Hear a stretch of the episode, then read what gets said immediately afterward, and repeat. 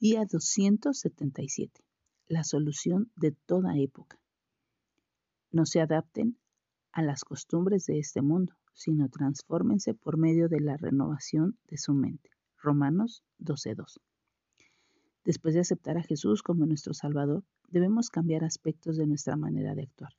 Sin embargo, al pensar en el cambio que Dios nos pide que hagamos, podríamos pensar, creí que el cómo las personas deben actuar y hacer lo correcto era algo que ocurría de manera natural.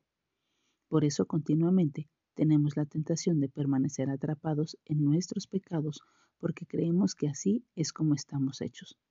Pero se nos amonesta a no adoptar las costumbres de este mundo, que también pueden traducirse como épocas o periodos.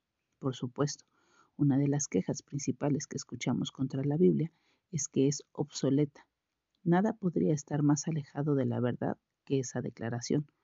Puede ser que tengamos una expresión particular sobre la cual la lucha humana con el pecado, pero el problema profundo es el mismo de siempre. Desde la caída, las personas siempre han batallado con problemas de identidad, aceptación, valía y demás asuntos. La mayoría de los individuos enfrentan sus necesidades recurriendo a comportamientos aceptados de la época que prometen ser nuevos y mejorados. No obstante, lo que ellos no entienden es que, como cualquier otra solución de confección humana, tales comportamientos solo pueden mitigar temporalmente el dolor profundo, porque se penetran hasta la verdadera fuente del sufrimiento como solo Jesús lo puede hacer.